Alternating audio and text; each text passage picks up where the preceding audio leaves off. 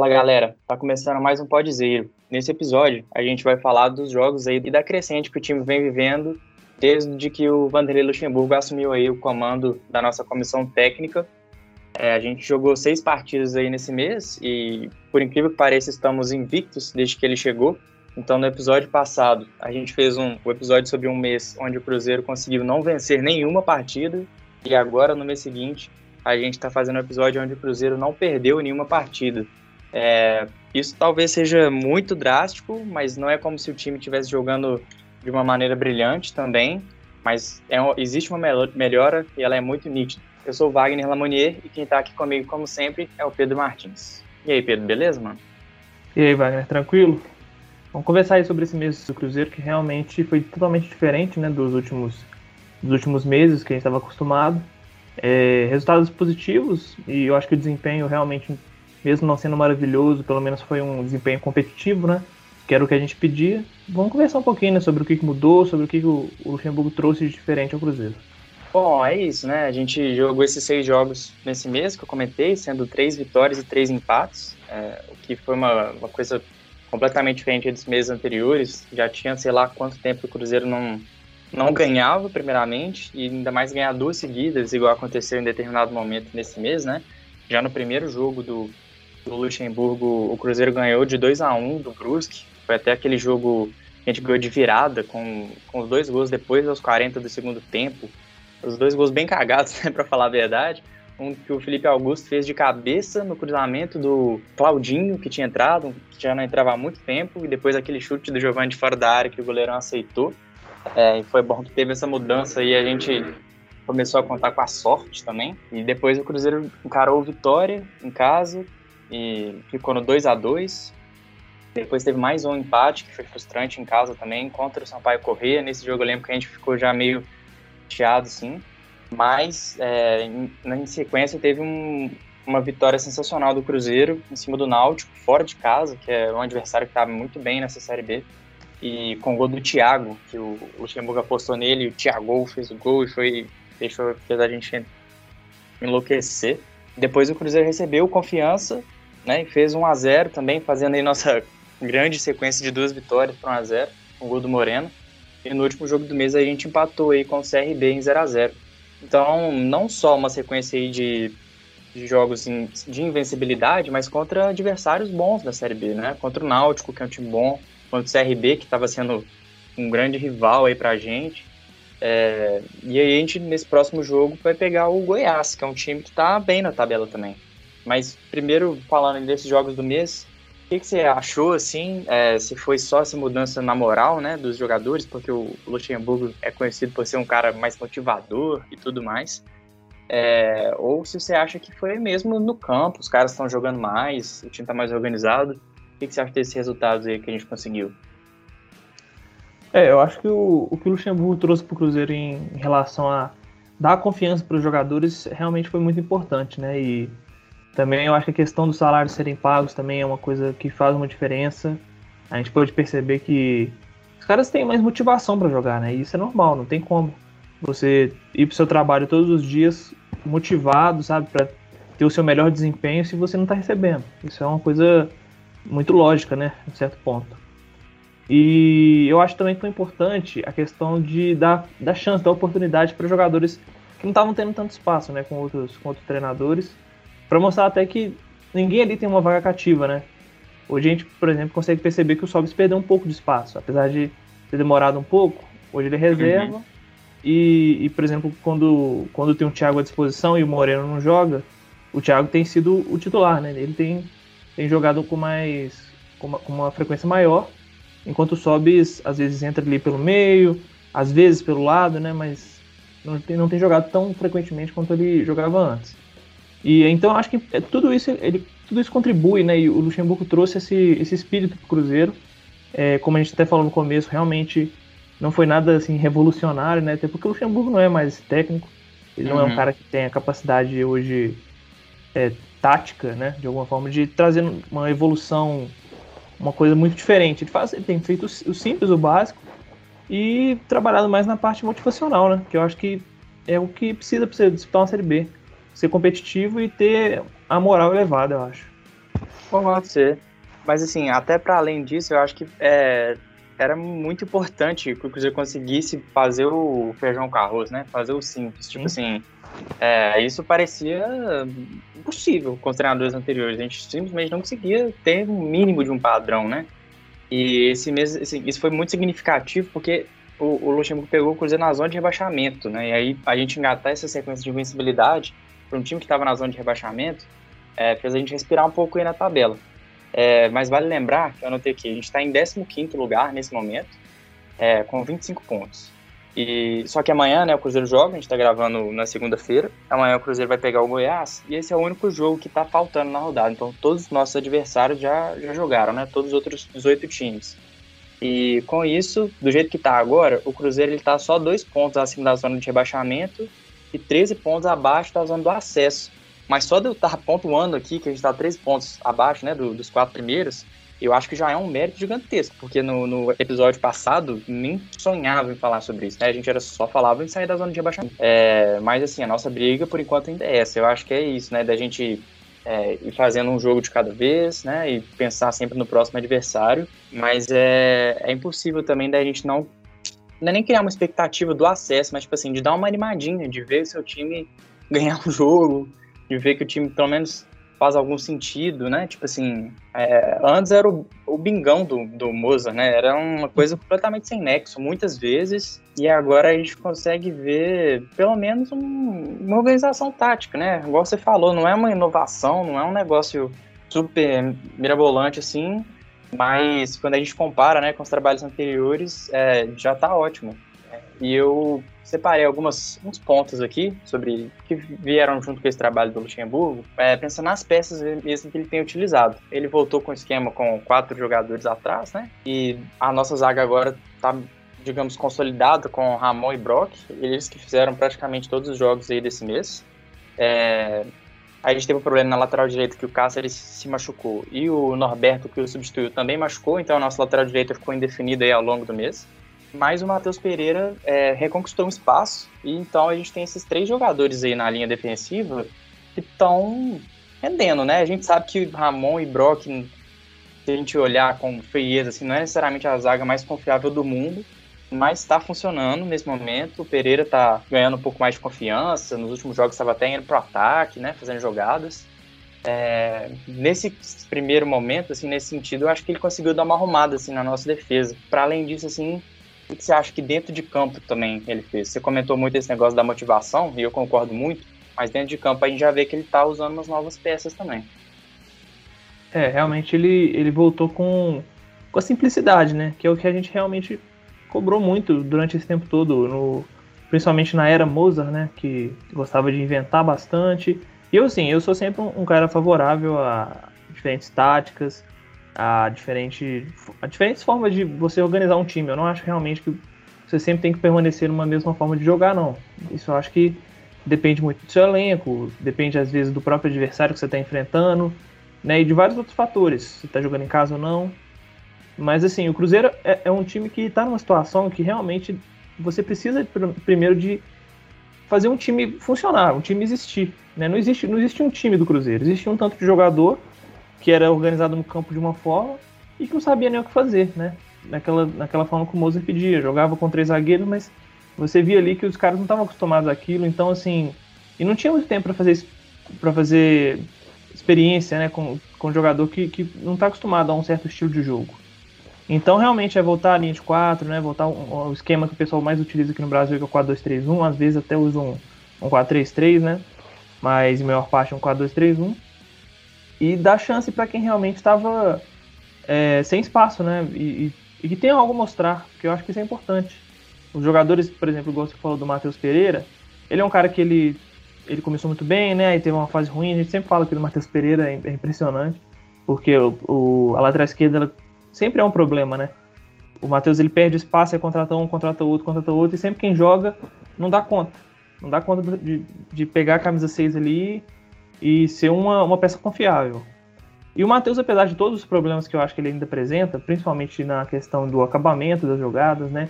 Do, a qualidade do cruzamento dele ainda é muito baixa, ele erra muito cruzamento. Mas assim, você vê que é um cara que ele traz uma segurança defensiva maior, ele é um cara que às vezes arrisca, né? Realmente eu acho que ainda falta um pouco de confiança, mas você viu no jogo, um dos jogos passados aí, ele já arriscou chute, já arriscou drible, né? Teve um lance que ele passou no meio do cara lá, deu uma caneta no cara e tocou para trás. É, ele puxou um ótimo contra-ataque. Era é, pra ter saído do gol nosso é. se o Sobs não tivesse falhado mais uma vez na finalização, né? Isso, esse lance mesmo, exatamente. E aí você vê que, assim, sabe, você vê que esse cara tem potencial, ele consegue, a gente consegue ver uma projeção de melhora nele.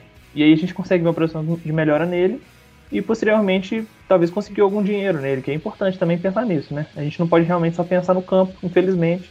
Hoje a situação ela, é, ela vai muito além do campo. E assim, eu acho que essa questão da defesa é o principal, né? Você pensar uma defesa confiável. Apesar de eu ainda ter algumas restrições em, em relação ao, ao Ramon e o, e o Brock ali atrás, eles conseguem no arroz e feijão também fazer algumas boas partidas, né? Eles conseguem trazer uma segurança aérea muito boa. É, o Brock tem uma certa dificuldade com a bola, mas você vê também que ele ele dá muita vontade, né? Ele, ele é um cara que realmente quer jogar no Cruzeiro, né? É. Apesar de nem sempre ser o suficiente, mas pelo menos você vê que o cara tá ali, sabe, tentando mostrar alguma coisa, mostrar o que, ele, o que ele pode. Eu acho que isso é importante para um, na montagem de um time. Eu acho que assim, mesmo eles não sendo craques assim da bola, é, tá, como eu falei, que tá funcionando porque, por exemplo, nesses últimos três jogos, contra o Náutico, contra o Confiança e contra o CRB, sendo Náutico e CRB fora, então nesses três últimos jogos o Cruzeiro não sofreu gol. É, isso é, por parte, é mérito deles também. É, e o Brock, que foi tão criticado, inclusive por mim, eu, não, eu já critiquei tanto esse cara, já, que isso, eu, putz, já falei tanta merda desse cara. Mas, pô, ele até participou, assim, eu nunca pensei que eu fosse falar essa frase na minha vida mas ele até participou de um gol do Cruzeiro, não na vitória do Cruzeiro, que foi o, o jogo contra o Náutico fora de casa, né? Que ele bate a falta. Isso para mim, essa frase que eu tô falando é impensável, assim, um tempo atrás. Ele bate a falta é, e o goleiro dá o rebote e o Thiago faz o gol. Então, realmente, assim, esse cara, não é que ele tá calando minha boca que ele tá sendo um maldinho, assim, mas ele realmente tá, pô, provando que ele é não tá, ele tá fazendo por merecer esse momento de, de titularidade dele. Eu não, não acho, por exemplo, que. Igual eu falei, eu não acho que ele é um bom zagueiro, mas no próximo jogo, pô, eu acho que ele teria que ser titular sim, sabe? Ele e o Ramon. Eu acho que é isso mesmo.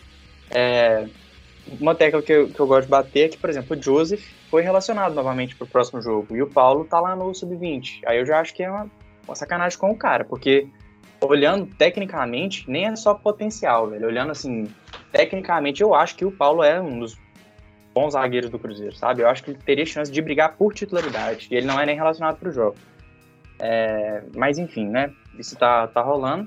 Mas aí só para trazer mais, mais essas peças aí, igual a gente adora falar da, da base, eu citei o, o Paulo agora, e a gente tinha falado já do Matheus Pereira também.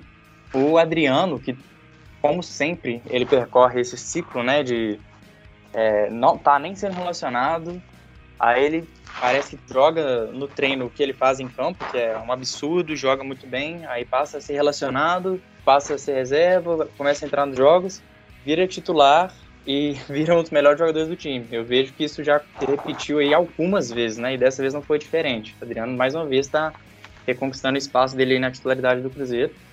E muito feliz porque o Marco Antônio está finalmente sendo utilizado também, cara. Eu acho que ele pediu tanto por essa oportunidade, a torcida pediu tanto por essa oportunidade, e ele finalmente está tendo minutos aí em campo e está entrando com uma segurança, né? Ele não está entrando afobado, ele ainda não contribuiu necessariamente com um gol ou assistência assim, nesses últimos jogos, mas ele está entrando com segurança, está entrando fazendo partida muito consciente, muito racional, que é uma coisa muito admirável num jogador tão jovem, né? O que, você acha aí dessa, desse nosso uso da base nesses últimos jogos? Não, realmente essa questão do Adriano, ela, ela chega assim, a ser um pouco cômica, né? Acho que se não fosse trágica, porque a questão do Adriano de sempre ser escanteado por nenhum motivo, já que geralmente é um dos melhores do time, sempre que muda o treinador, né? E aí ele faz esse ciclo todo que você mesmo disse. É, e mais uma vez, né? Ele tá provando que mais uma vez ele é nosso melhor volante. Não tem não tem, eu acho que eu diria que não tem nem competição em relação a isso, porque ele é disparadamente o nosso melhor, nosso melhor volante.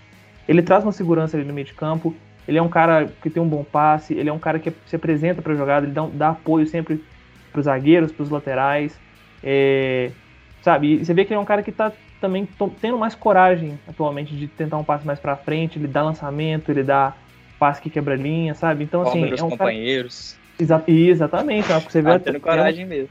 É, não, exatamente. Você vê o cara tendo uma, uma. Vamos dizer assim, um crescimento até de liderança, né? Dentro de um elenco, isso com 20, 21 anos de idade. Então é uma coisa interessante também de você de você ir notando, porque é um cara que tá ali mostrando, é um cara que tá ali é, começando a carreira, né? Então, assim, isso é muito, muito bom e muito interessante vindo do Adriano, e eu acho que é um cara que infelizmente não vai permanecer no Cruzeiro por muito tempo, não. Com relação é. ao Marco Antônio, eu acho que a gente já falou do Marco Antônio aqui, assim, provavelmente em todos os episódios desde que a gente começou a fazer o podcast, né? E ele realmente nunca ganhava nenhuma oportunidade. Nunca ganhava. E eu tô achando muito interessante a forma que o Luxemburgo está conduzindo essa questão do Marco Antônio, porque quando ele chegou aqui, se eu não me engano, na primeira entrevista coletiva, como sempre, né? Já falaram do, do, do Marco Antônio. Já falaram do Marco Antônio. Falaram assim. E o, pô, e o Marco Antônio? Não vai dar chance, né? Igual fazem com todos os treinadores. A diferença é que os treinadores sempre falam a mesma coisa, né? Ah, o Marco Antônio é um, jogador muito clássico, né? Não sei o quê. Uhum. E, mas aí, beleza, é muito clássico, mas não vai dar chance pra nenhuma pro cara, né? Vai ficar sendo muito clássico lá, lá no, na Toca da Raposa no máximo. Já o Luxemburgo, ele mostrou que ele realmente está afim de contar com o Marco Antônio, né? Só que ele está fazendo isso de uma forma que eu tô achando interessante, porque está sendo uma forma que, que, ele não está jogando tudo nas costas do menino de uma vez, né? Ele está botando aos poucos, ele está mostrando que, independente do jogo, o Marco Antônio tem a confiança dele para entrar, mesmo que seja no finalzinho, sabe? Pra ir conquistando aos poucos o espaço deles, e sem uma pressão absurda que às vezes até acho natural que exista por parte da torcida, porque o Marco Antônio ele é uma das nossas grandes promessas, né? E até eu acho que vamos dizer assim, a gente tem alguma. Não digo uma culpa, porque realmente a gente só fala, né? Não, não tem muito. Não tem muito nada além disso, mas. Existe, a gente acaba criando uma pressão pro menino, né? Porque nem tem nenhum jogo direito, assim, inteiro pelo profissional. E o Luxemburgo está sabendo conduzir muito bem esse processo, até o ponto que o Marco Antônio vai ter um ritmo de jogo ideal. E aí ele vai estar tá acostumado ao profissional, né? E aí, quando ele estiver acostumado ao profissional, talvez seja a hora de dar chance para eles como, jogaram como titular. E, e aí é um processo de, de transição que a gente sempre cobra, né? Um processo de transição bem feito. E eu acho que isso é uma das grandes qualidades que o Luxemburgo tem demonstrado também nessa, nessa volta dele pro, é, nessa volta dele pro Cruzeiro. É, eu concordo 100%. Até porque o Luxemburgo, ele tem sido muito coerente, eu acho. Porque ele testou quase todos os jogadores do elenco, assim. É, é, o Thiago, que era a última opção, jogou, inclusive fez gol. O Marco Antônio, que não jogava nunca, jogou.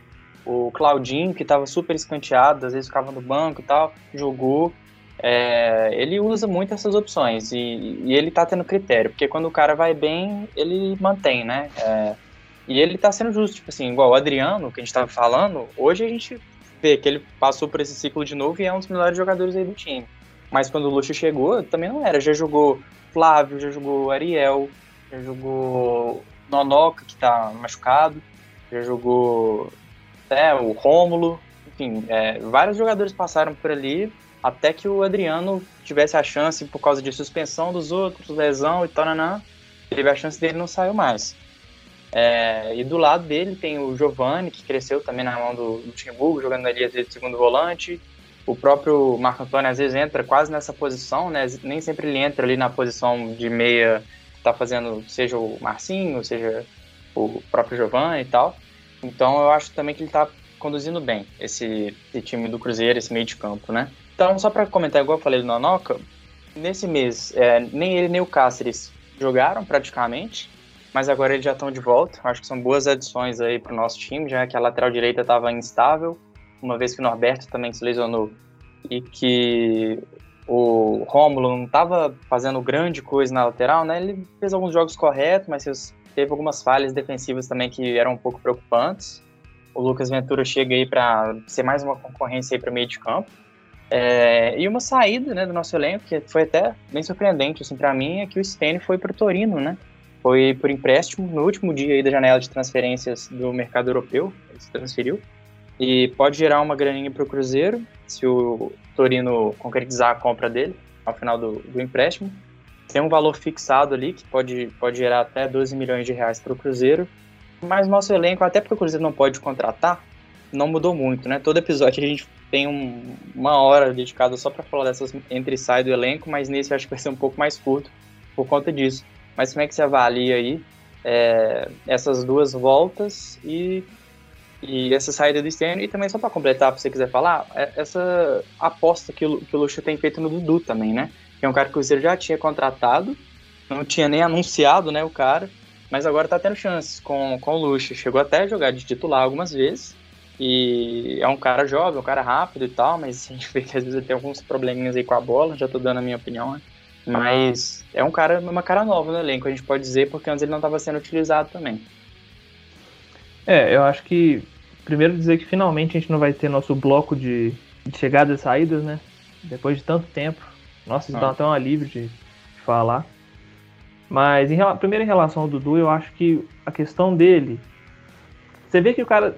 Sabe, ele, ele tem alguma qualidade, ele, ele é um cara que tem um bom drible, ele é. Digamos que ele tem personalidade, né? Pra ir pra cima e, e fazer algumas jogadas, mas o problema é que realmente ele é um cara que é peladeiro. Ele é peladeiro, não tem como falar de outra forma. Ele pega a bola no meio de campo contra-ataque para pra dar chapéu, para dar drible pra trás. E isso mata, sabe? Isso mata de raiva, porque e, também questão de finalização, né, tomar decisão, é muito, muito fraca, muito fraca. Então, assim, é difícil, é difícil. Ele não é um, um, cara, ele é um cara novo, né, então ele pode melhorar nesse, nesse quesito. Talvez o Luxemburgo acredite que, que é possível torná-lo um jogador útil, mas hoje, hoje ele não é um cara que tenha qualidade para jogar no Cruzeiro, mesmo sendo um Cruzeiro de Série B. Infelizmente, hoje é um cara que talvez ele esteja num processo de desenvolvimento. Eu espero que ele consiga se desenvolver, porque é, realmente ainda não é um, um cara que está pronto para ser útil, não. Só, é, só completando sobre isso, assim, eu acho que ele até chegou a ser titular e ser utilizado com mais frequência, porque o Luxemburgo queria um jogador com essas características para a ponta direita, é, mas o Elton Nem não estava 100% fisicamente ainda, né? Isso. Ele estava ainda melhorando. Tanto que agora que o Nem parece já estar tá melhor fisicamente, já, tá, já tem jogado mais minutos. O Dudu perdeu um pouco espaço e o Nem cresceu, até tecnicamente, assim, acho que até tá melhorando a cada, a cada partida. É, é isso, é o problema do Elton Nem que a gente já esperava, inclusive, né? Que é a questão física. Infelizmente, isso está com ele aí há muito tempo. Mas passando agora pro, pro assunto do elenco, né? Que de alguma forma não mudou tanto.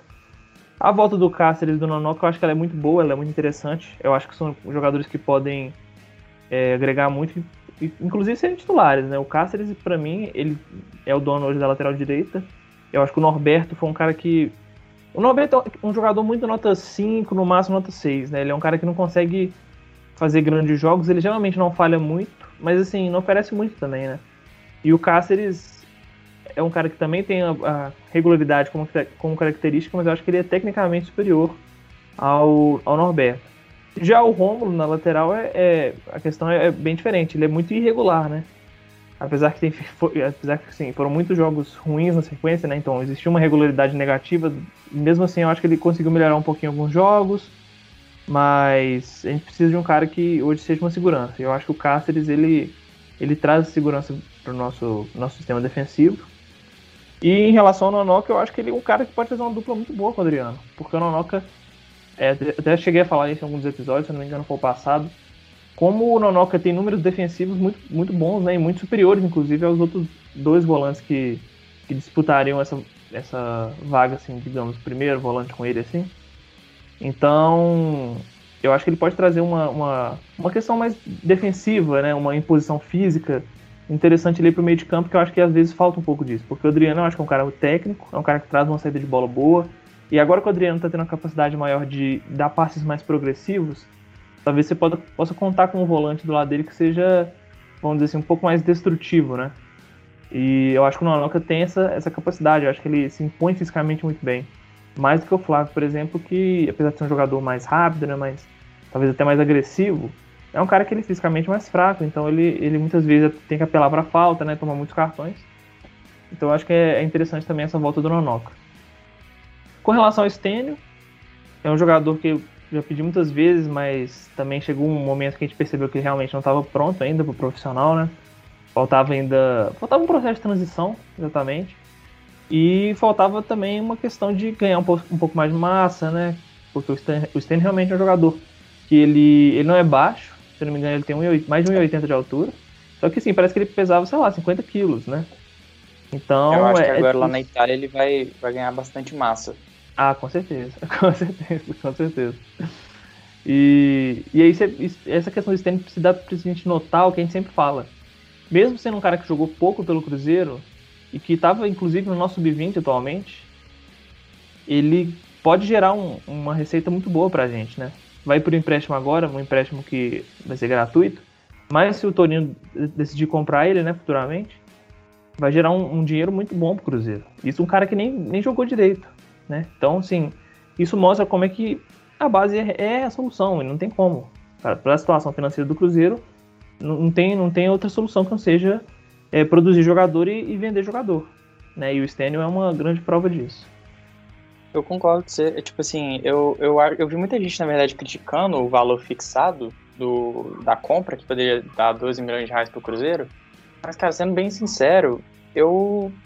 Tipo, é claro, eu acho que talvez o Cruzeiro poderia ter pedido mais, né? A gente não sabe exatamente como é que foi a, a negociação, mas a impressão que a gente tem é sempre que, assim, os caras chegam e falam é, ah, beleza, a gente contratar o Stanley. O Cruzeiro tipo, pede um valor muito baixo e os caras aceitam, né? O Cruzeiro não tem muito poder de barganha mesmo. É, mas, assim, eu acho que, pô, a gente tem aquela questão dos jogadores jovens, né? Por exemplo, se a gente olha os jogadores jovens do, do Flamengo, que foram vendidos, Vinícius Júnior, Renier e tudo mais, até o próprio Muniz, que foi pro, pro Fulham, por uma boa grana também.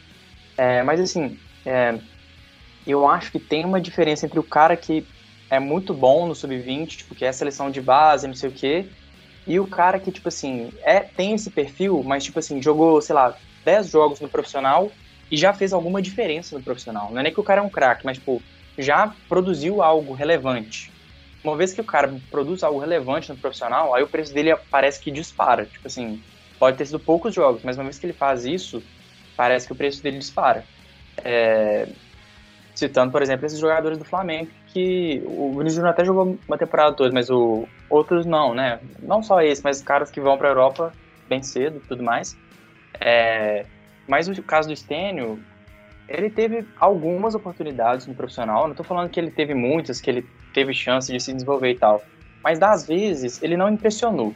Né? Ele foi um cara comum, um cara tímido e tal, que é super de se esperar pelo, né? Por isso que a gente falou, ele é um cara jovem, ele tá amadurecendo, ele tá melhorando e tal. Mas isso, para mim, né, eu sei que muita gente deve discordar, mas para mim o preço dele, por conta disso exatamente, acaba sendo justo, porque a gente, nem a gente sabe, né, como é que ele vai ser no profissional. A gente sabe que ele tem muito potencial, mas eu acho que é, o valor desse potencial nesse momento é, faz sentido, sabe? Para mim faz sentido. É, não sei se você pensa assim. Mas pra gente ir pra nossa reta final, é, fala aí pra gente como é que ficaram as notas do mês, que tô animado aí pra ouvir como é que ficou esse seu top 5. E aí eu vou comentando. Vamos falar então dos top 5 desse mês, que eu acho que não vai surpreender muita gente não. Acho que foi bem, bem óbvio, né? Interessante falar que as notas subiram de média, né? A, média desse mês foi consideravelmente superior ao do mês passado. Isso é muito bom, né? E natural também devido aos resultados. É, começando do quinto lugar, o nosso quinto lugar foi o Claudinho. O Claudinho fez cinco jogos e teve uma nota média de 6,1. Já falamos um pouco dele, né? Ele foi um cara que entrou entrou em bastante jogos agora com o Luxemburgo, reconquistou um pouco de espaço e, e conseguiu ser, ser importante, ser decisivo, né? em várias das vezes que ele entrou. Então, assim, eu acho que é importante também essa valorização, porque o Claudinho, apesar de tudo, ainda é um cara novo, né? Então, assim, gente pode, ele pode render tanto dentro de campo como o que a gente está falando agora, né, quanto fora, numa questão financeira. É, realmente, o Claudinho, digo até que ele surpreendeu, porque ele não estava sendo utilizado, né, há muitos jogos e pelos outros treinadores ele não tinha tanta chance. E ele chegou a fazer bons jogos, chegou a dar assistência para gol, é, entrou, entrou fazendo bons jogos mesmo. E eu acho que ele merece sim esse quinto lugar. Confesso que eu fiquei um pouco surpreso. Você falou que esse top 5 é, vai ser óbvio para você, mas é porque, como eu, eu não tô dando mais as notas, eu parei de. Eu não tenho nem tanta memória de, tipo assim, exatamente quem que foi muito bem nos jogos, assim. Então, eu acho que talvez pode, pode ser um pouco surpreendente para mim, sim. Esse do, do Claudinho já começou, já começou me surpreendendo, mas passa pro próximo aí. É, talvez essa seja então a única surpresa, porque eu acho que os outros quatro são realmente óbvios. Eu acho que não vai ter muito, muito como te surpreender, não. Mas vamos lá. Quarto lugar foi o Marcelo Moreno. que fez 5 jogos e teve uma nota média de 6,3. Só para você ter uma ideia, 6,3 foi a nota do primeiro colocado do mês de julho, né? Então, a gente melhorou bastante. É, o Marcelo Moreno, ele, ele, ele teve um desempenho, assim, muito bom, né? Porque ele jogou cinco jogos, ele conseguiu ser decisivo, ele conseguiu fazer gols. E tá conseguindo voltar a ser um pouco do Marcelo Moreno que a gente esperava que fosse, né? Um cara que realmente ajuda. E, e além de tudo, eu acho que ele não só tem feito os gols, como ele tem ajudado mesmo durante o jogo, né? Não tem sido um poste e a bola bate nele igual estava sendo ano passado. Eu acho que é, vem apresentando uma melhora significativa e talvez até um pouco, digamos, contaminado pela, pelo bom momento dele na seleção, né?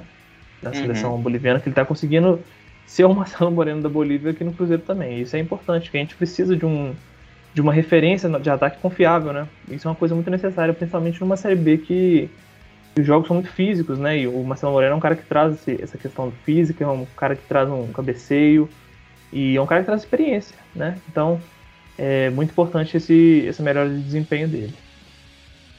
Meu comentário é o seguinte: top 5 artilheiros da eliminatórias.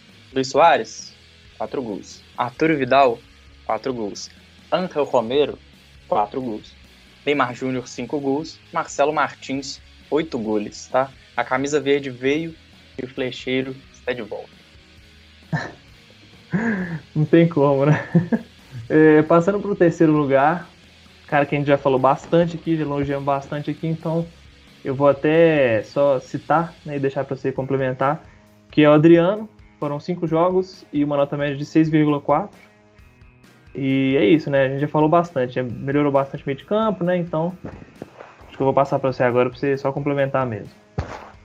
Eu lembro de uma das primeiras vezes que o Adriano jogou é, pelo Cruzeiro. Não foi a primeira, que a primeira foi um joguinho bem no começo do Campeonato Mineiro, se não me engano, com o Adias Batista, mas um dos primeiros ali depois disso, eu falei a seguinte frase. O Adriano é um poço de lucidez no meio de campo do Cruzeiro. E essa é a frase que me acompanha desde então, porque o cara está sempre melhorando e realmente é, um grande jogador. Como você falou antes, eu acho que é um cara que daqui a um tempo vai, vai ser negociado e eu acho que ele tem um futuro brilhante. Bem, passando agora para o nosso segundo colocado do nosso mês de agosto, Giovanni. Foram seis jogos esse mês, Giovanni conseguiu jogar bastante, né? E teve uma nota 6,5, um desempenho muito bom do Giovanni esse mês. Ele conseguiu melhorar bastante também o desempenho porque ele era um cara que, assim, tinha uns brilharecos, né, uns momentos de lucidez, né, tinha uns momentos de lucidez interessantes, mas é um cara que estava sempre fora de forma, que não conseguia manter, sabe, isso complicava muito para a gente considerar ele um cara confiável, né, para ser um cara que a gente podia depositar algum, algum tipo de esperança, principalmente nos momentos ofensivos, né, nos momentos de armação de jogada, mas ele melhorou bastante, conseguiu é, fazer gol, foi decisivo, né? Fez dois gols fora da área, de muito longe. Teve muita sorte, inclusive, nesses gols, mas isso acaba não importando muito, né? Mas é isso. Eu acho que o Giovanni agora ele é um dos caras que a gente pode dizer que está sendo um titular, titular mesmo, né? Finalmente, depois de tanto tempo. Inclusive está bancando um dos nossos melhores jogadores, eu acho, do elenco. Que é, foi, uma, foi uma uma situação que na, na, quando rolou assim, eu até fiquei um pouco incomodado, foi a questão do Marcinho, né? Mas o Giovanni tá se provando, não tem nem o que falar. Agora ele tá, tá sendo um dos, dos melhores do time. É, o Giovanni realmente cresceu muito, muito no, nesse mês. É, e marcando gols, né? Sendo importante. E é aquele cara que quando o Adriano ou quando algum jogador tá com dificuldade, toca para ele, ele vai dar aquela dominada, pensar o jogo, tocar. Realmente está muito bem. É, isso eu concordo também com isso do Marcinho. Eu acho que essa competição, inclusive, é muito saudável. Eu acho que o Marcinho, que o Marcinho tem entrado também ao longo dos jogos. Às vezes ele entra até ali pela meia esquerda. E eu acho que os dois juntos também não é um, um problema quando jogam. Eu acho que o Cruzeiro fica com uma qualidade técnica muito interessante ali no meio de campo, né? Dependendo da situação do jogo. Então, realmente, todo mérito aí do Giovanni, é, que já foi muito criticado também pela gente, mas que está fazendo por merecer, que tá, encontrou aí, está vivendo uma ótima fase. Isso. Agora passando para o nosso top 1, nosso primeiro colocado do mês de agosto, é o Wellington Nem. Foram seis jogos e uma nota média de 6,6, Então assim, você viu que foi bem apertadinho ali, né? É, os, a diferença do primeiro para o quarto foi de 0,3 só. Foram bons desempenhos, sim, individuais, mas coletivo também, né? Então isso acaba deixando todo mundo com médias muito boas. O Elton nem foi um cara que ele não jogou titular sempre, mas entrava sempre muito bem. Finalzinho de jogo ele conseguia incendiar, ele conseguia às vezes fazer um serviço de prender a bola, dar um drible, né? Ser um cara que fazendo exatamente o que a gente espera dele, né? Sendo um cara que traz uma experiência e uma inteligência, né? Porque muito jogador de ataque do Cruzeiro nos últimos tempos foi foram jogadores esforçados, mas assim, com pouco cérebro, né? E o Elton é um cara que a gente espera alguma coisa dele além disso.